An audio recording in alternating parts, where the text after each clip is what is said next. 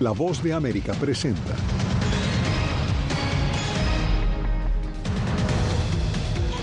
Evacuación en 24 horas. Exige Israel a más de un millón de habitantes en el norte de la franja de Gaza. Naciones Unidas alerta sobre posibles consecuencias catastróficas para quienes no puedan abandonar el territorio. Pide a Israel rescindir el llamado. Fue nuestro, nuestra alegría más grande que hemos tenido. 110 colombianos regresan a casa tras haber sido evacuados de Israel y Ecuador despliega fuerte dispositivo de seguridad a dos días de la segunda vuelta presidencial.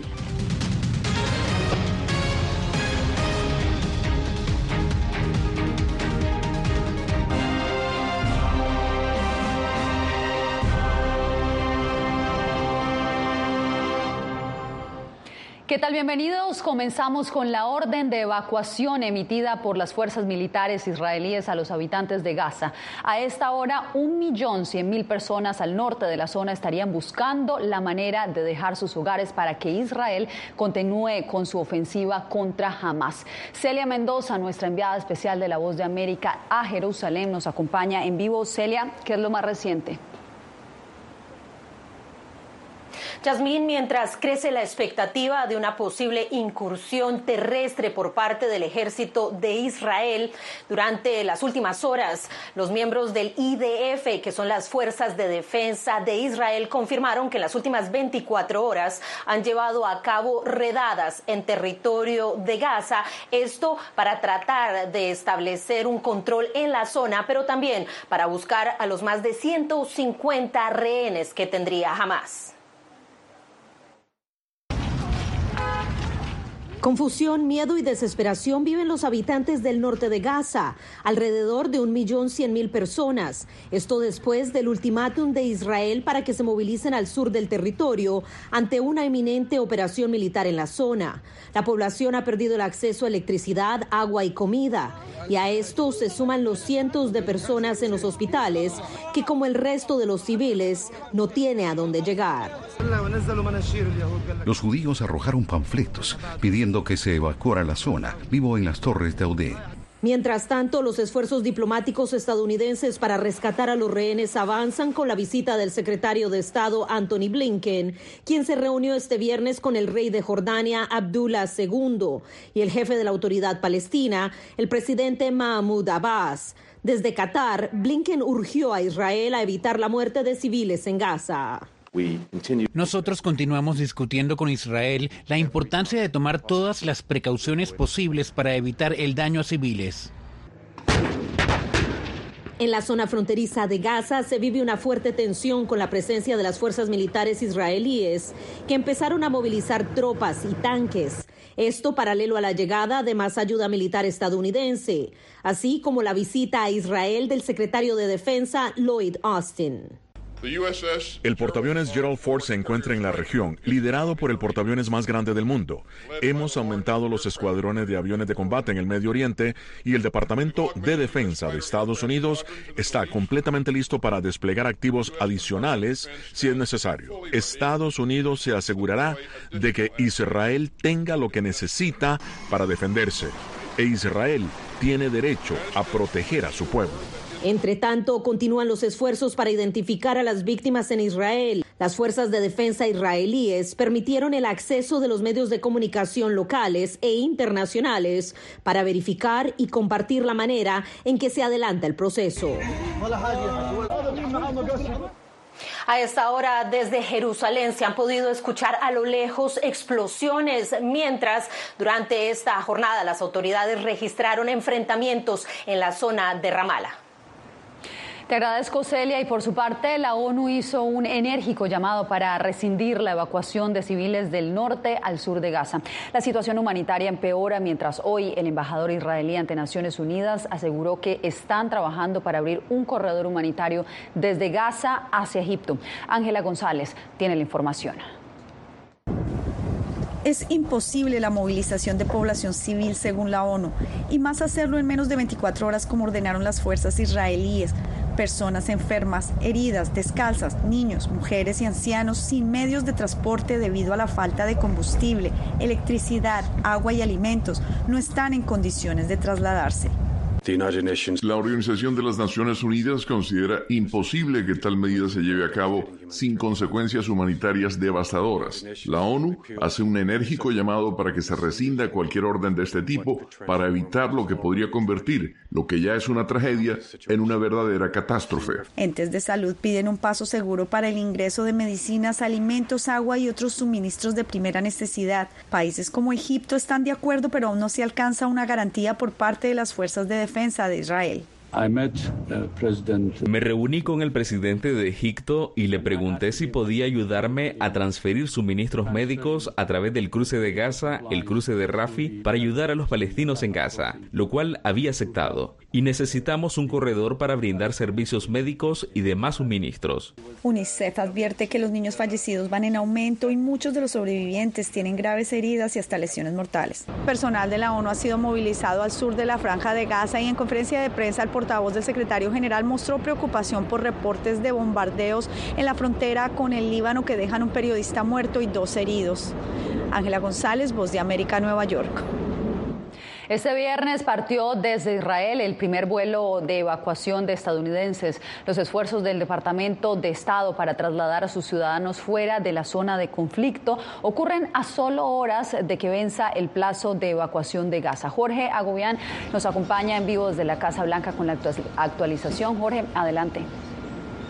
Jasmine es el primero de varios vuelos que el gobierno estadounidense pretende realizar en las próximas horas y días. Según las estimaciones, hay unos 500 estadounidenses en Gaza y según el portavoz del Consejo de Seguridad Nacional aquí en la Casa Blanca, John Kirby, seguirán trabajando contra reloj para asegurar las evacuaciones de los estadounidenses. Eso mientras exista la demanda de las personas que se encuentran en el terreno. Todo eso mientras familiares de algunas de las personas que están atrapadas en Israel se han mostrado frustradas, primero por la cancelación de los vuelos comerciales y también por lo que han denunciado es la lenta operación del gobierno estadounidense en comparación a la de otros países. Por otro lado, el día de hoy, el presidente Joe Biden estuvo, sostuvo una conversación con los familiares de los 14 estadounidenses que se mantienen desaparecidos en el área de conflicto, muchos de los cuales se cree podrían estar entre los rehenes de Hamas. Esto dijo el mandatario desde Filadelfia. Es desgarrador. Les comuniqué mi compromiso de hacer todo lo posible, todo lo posible para devolver cada estadounidense con sus familias. Estamos trabajando día y noche para asegurar la liberación de los estadounidenses retenidos por Hamas en estrecha cooperación con Israel y nuestros socios en la región. No vamos a parar hasta traerlos de regreso. El número de víctimas mortales estadounidenses se mantiene en 27 según la Casa Blanca. Yasmin. Jorge, y en el séptimo día, tras los ataques del grupo miliciano islamista Hamas, se conoce la historia de un sobreviviente argentino que le contó a mi colega Laura Sepúlveda que junto a otras personas tuvieron que sellar las puertas de un refugio con ropa orinada para evitar ahogarse con el humo de los incendios. Veamos. Es ver la muerte frente a los ojos sin tener ninguna posibilidad de hacer nada. Así describe a Brumi Katz, un argentino sobreviviente del ataque al kibbutz Be'eri, lo que califica como uno de los momentos más dolorosos de su vida, sobre todo porque desconoce a cuántos de sus amigos no volverá a ver. Por minutos su casa fue un campo de batalla.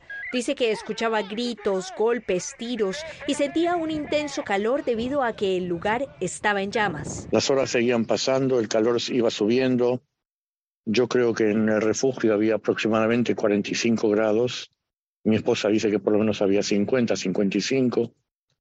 No teníamos agua para tomar y las horas pasaban. Esta fue su experiencia por aproximadamente 15 horas. Frente a la puerta del refugio pusimos eh, un poco de ropa que teníamos ahí.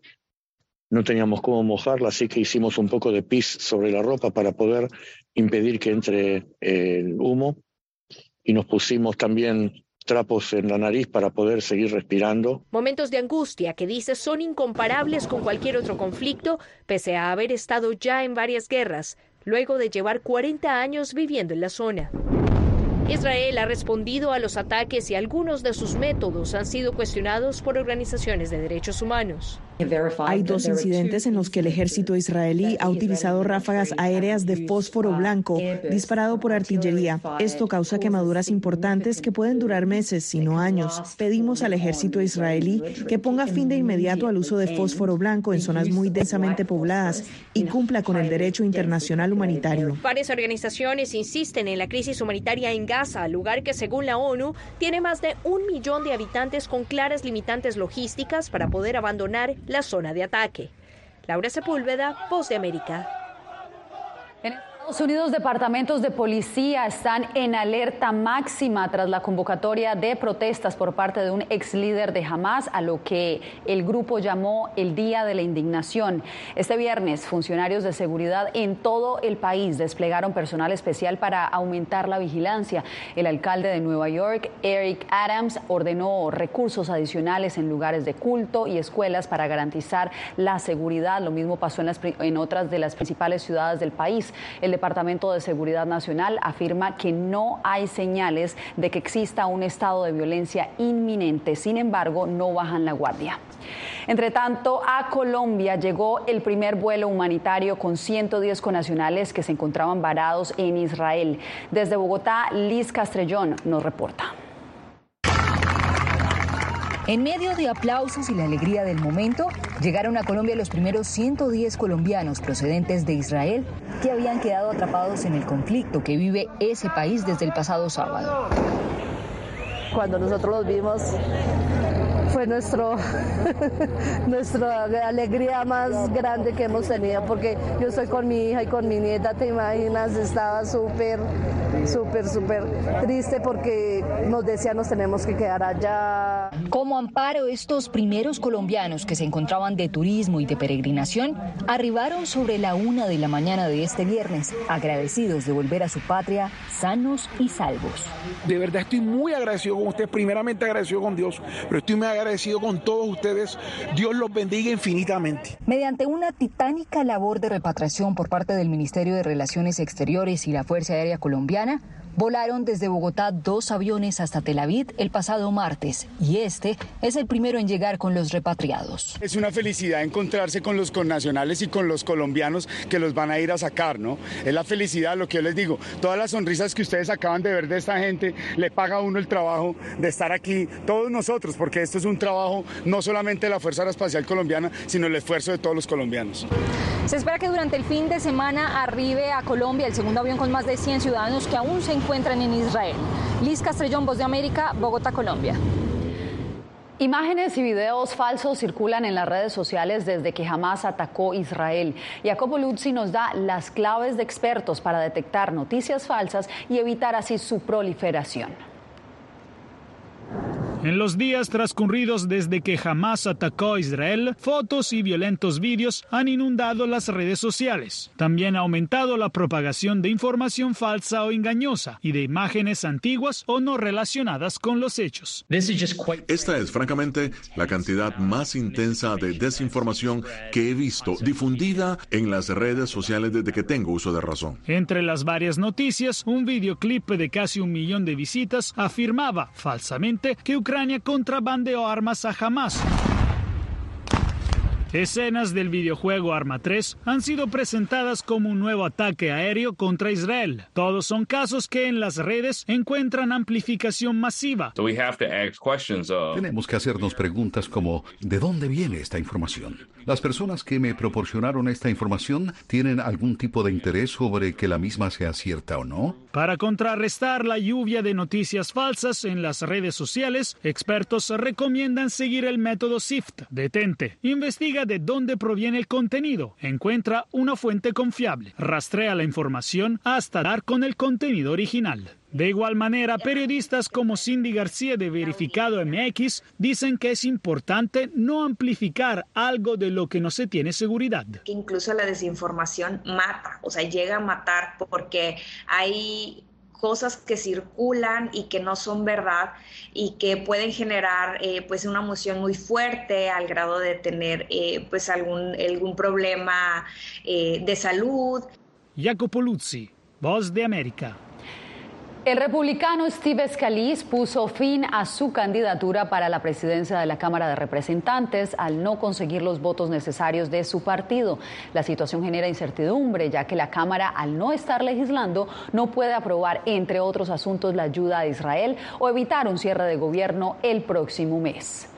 Usted no se mueva porque cuando regresemos, Colombia reacciona a la muerte de la bestia, el hombre condenado por violar y asesinar a más de 200 menores de edad.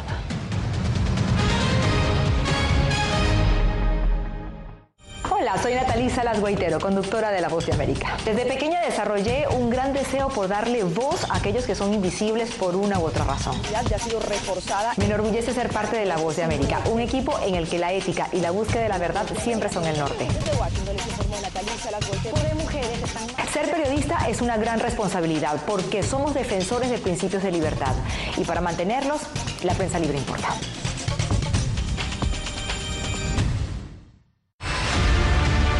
No concibo una democracia sin, sin periodistas. El libreto manda a un conflicto constante con la prensa independiente, con los medios de comunicación. Periodismo, la prensa libre importa, una coproducción de La Voz de América con nuestras afiliadas en la región.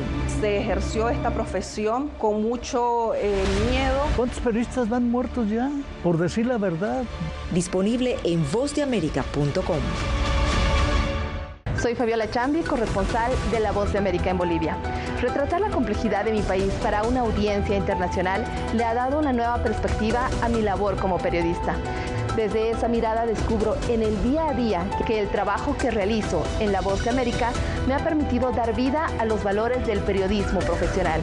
Aquel que les informa a ustedes, nuestras audiencias, con balance, precisión y profundidad. Porque en La Voz de América, la prensa libre importa.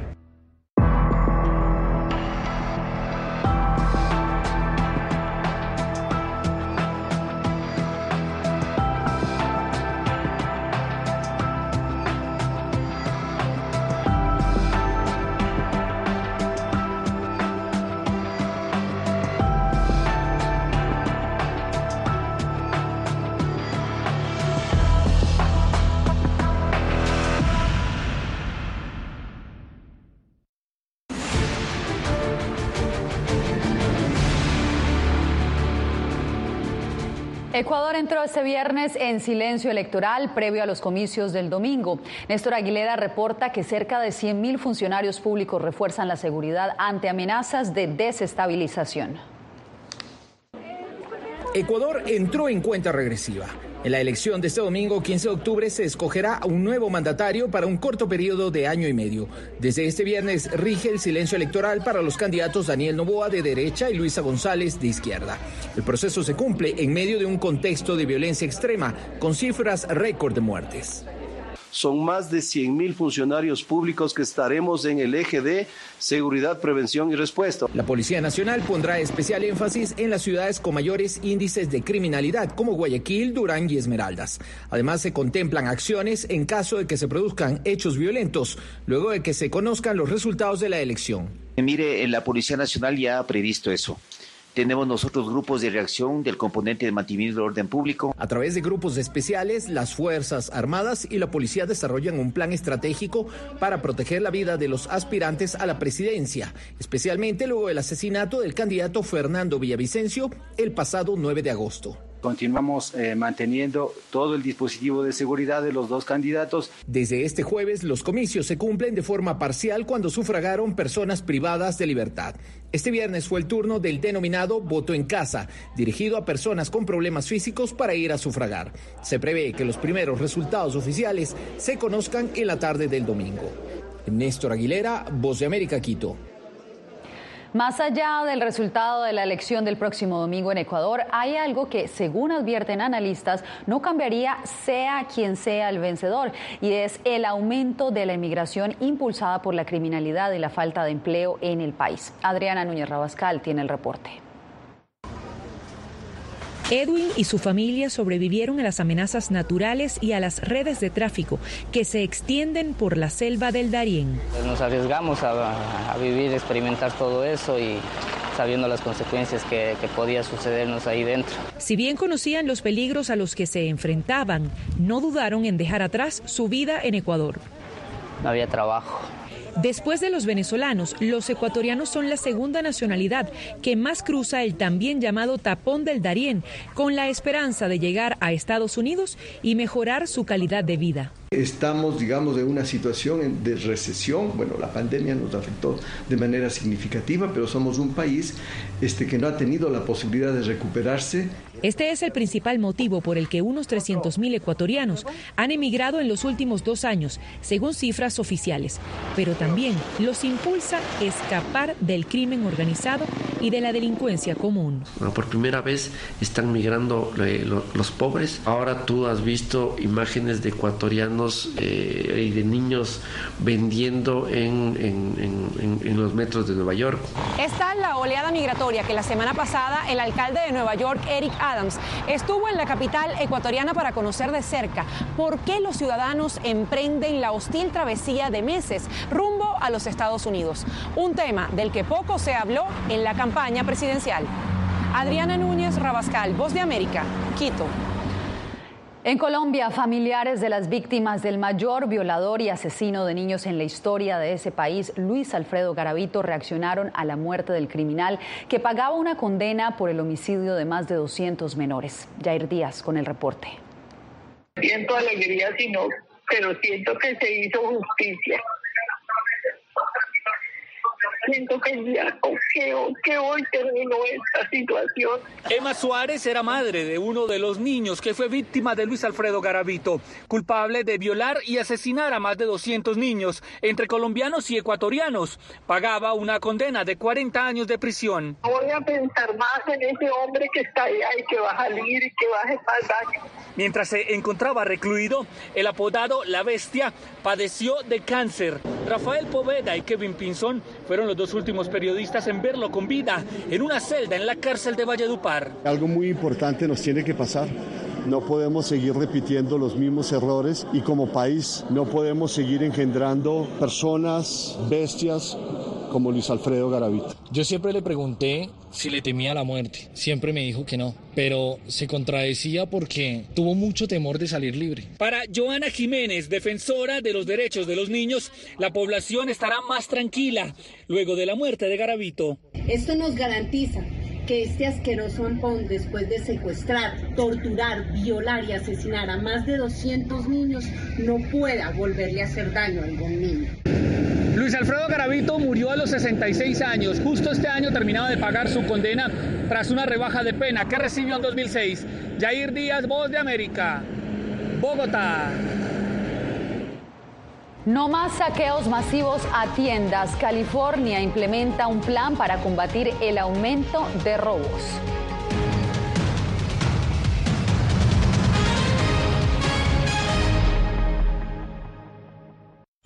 Soy Belén Mora, periodista de La Voz de América. Como reportera y presentadora tengo la responsabilidad de acercarles las historias que se generan en Washington y que impactan tu entorno cercano.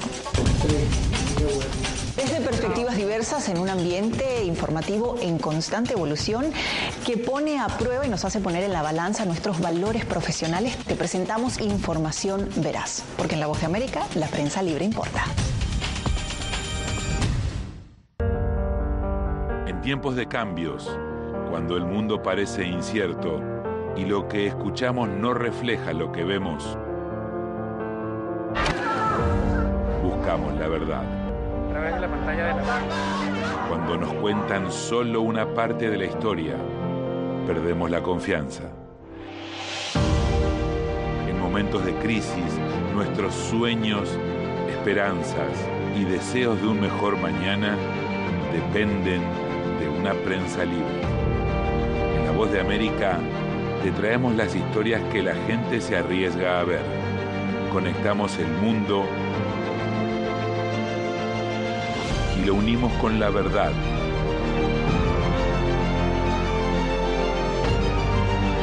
En La Voz de América te presentamos el panorama completo.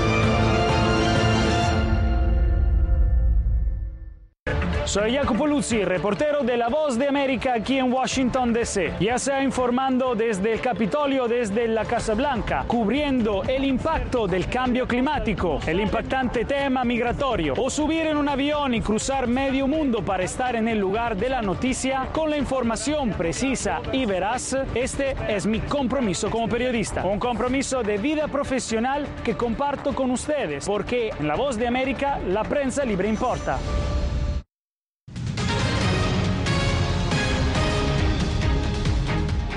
California ha sido uno de los estados que más ha sufrido el aumento de los saqueos masivos a establecimientos comerciales, según reportes. Desde San Diego, Alex Segura nos informa sobre cómo el sector público y privado están tomando medidas para hacerle frente a la problemática. El estado de California ha sido uno de los más afectados por el crimen organizado contra las tiendas en Estados Unidos, de acuerdo con el último reporte de la Federación Nacional de Comercio Minorista. Cuando se detecta que, está sucediendo, número uno, este, prevención de que alguien salga, herido, de que eh, las cosas escalen a, a lugares donde no, no vale la pena. También destacan la importancia de contar con un buen seguro que cubra las pérdidas en caso de robo. Eh, tener una aseguranza, una póliza donde cubra pues la pérdida, eh, dependiendo también del tipo de negocio, lo que es la pérdida, pero para eso hay aseguranzas que cubren este tipo de daños. Ante esta situación, la cadena de grandes almacenes Target anunció que cerrará nueve tiendas a partir de la próxima semana en las principales ciudades del país, incluyendo en dos ciudades de California, San Francisco y Oakland.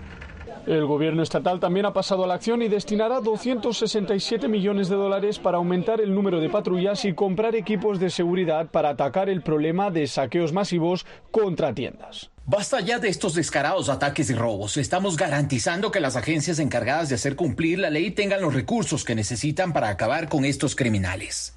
Los recursos serán entregados a través de subvenciones a 55 agencias, incluyendo departamentos de policía locales, oficinas del sheriff y fiscales del distrito.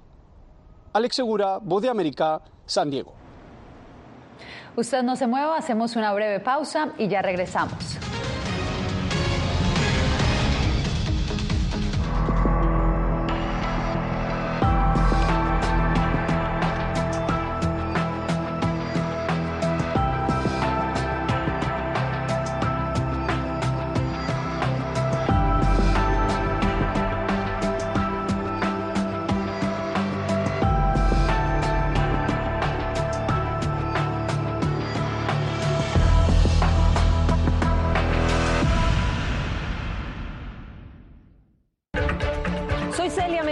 Corresponsal internacional de La Voz de América.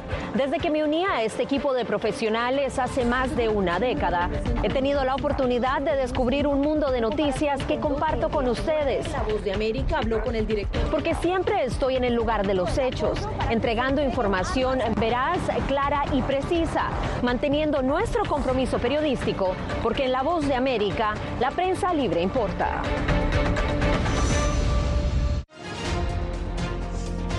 Actualidad. Que la inteligencia artificial va a estar presente en nuestro día a día. Intentan sacarse de encima a trabajadores.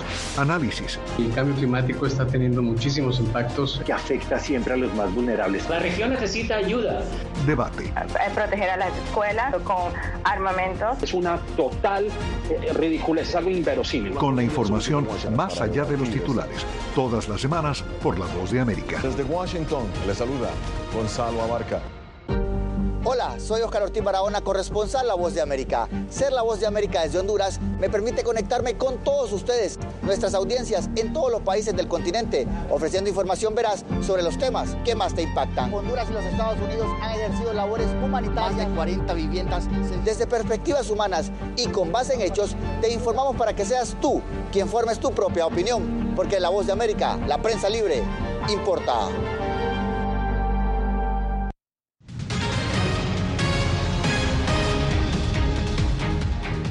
Entre los escombros de la devastada ciudad de Antakya, al sur de Turquía, el artista Seip presentó su nueva pieza artística. En blanco y negro, Seip dibujó dos manos abrazadas como un recordatorio de las miles de personas que murieron y quedaron sin hogar por el terremoto en Turquía y Siria el pasado 6 de febrero. El artista ahora planea vender copias de la pieza para recaudar dinero para los sobrevivientes y las víctimas y las familias de las víctimas. Con esta imagen cerramos esta emisión. Nos vemos el próximo lunes. Soy Yasmín López.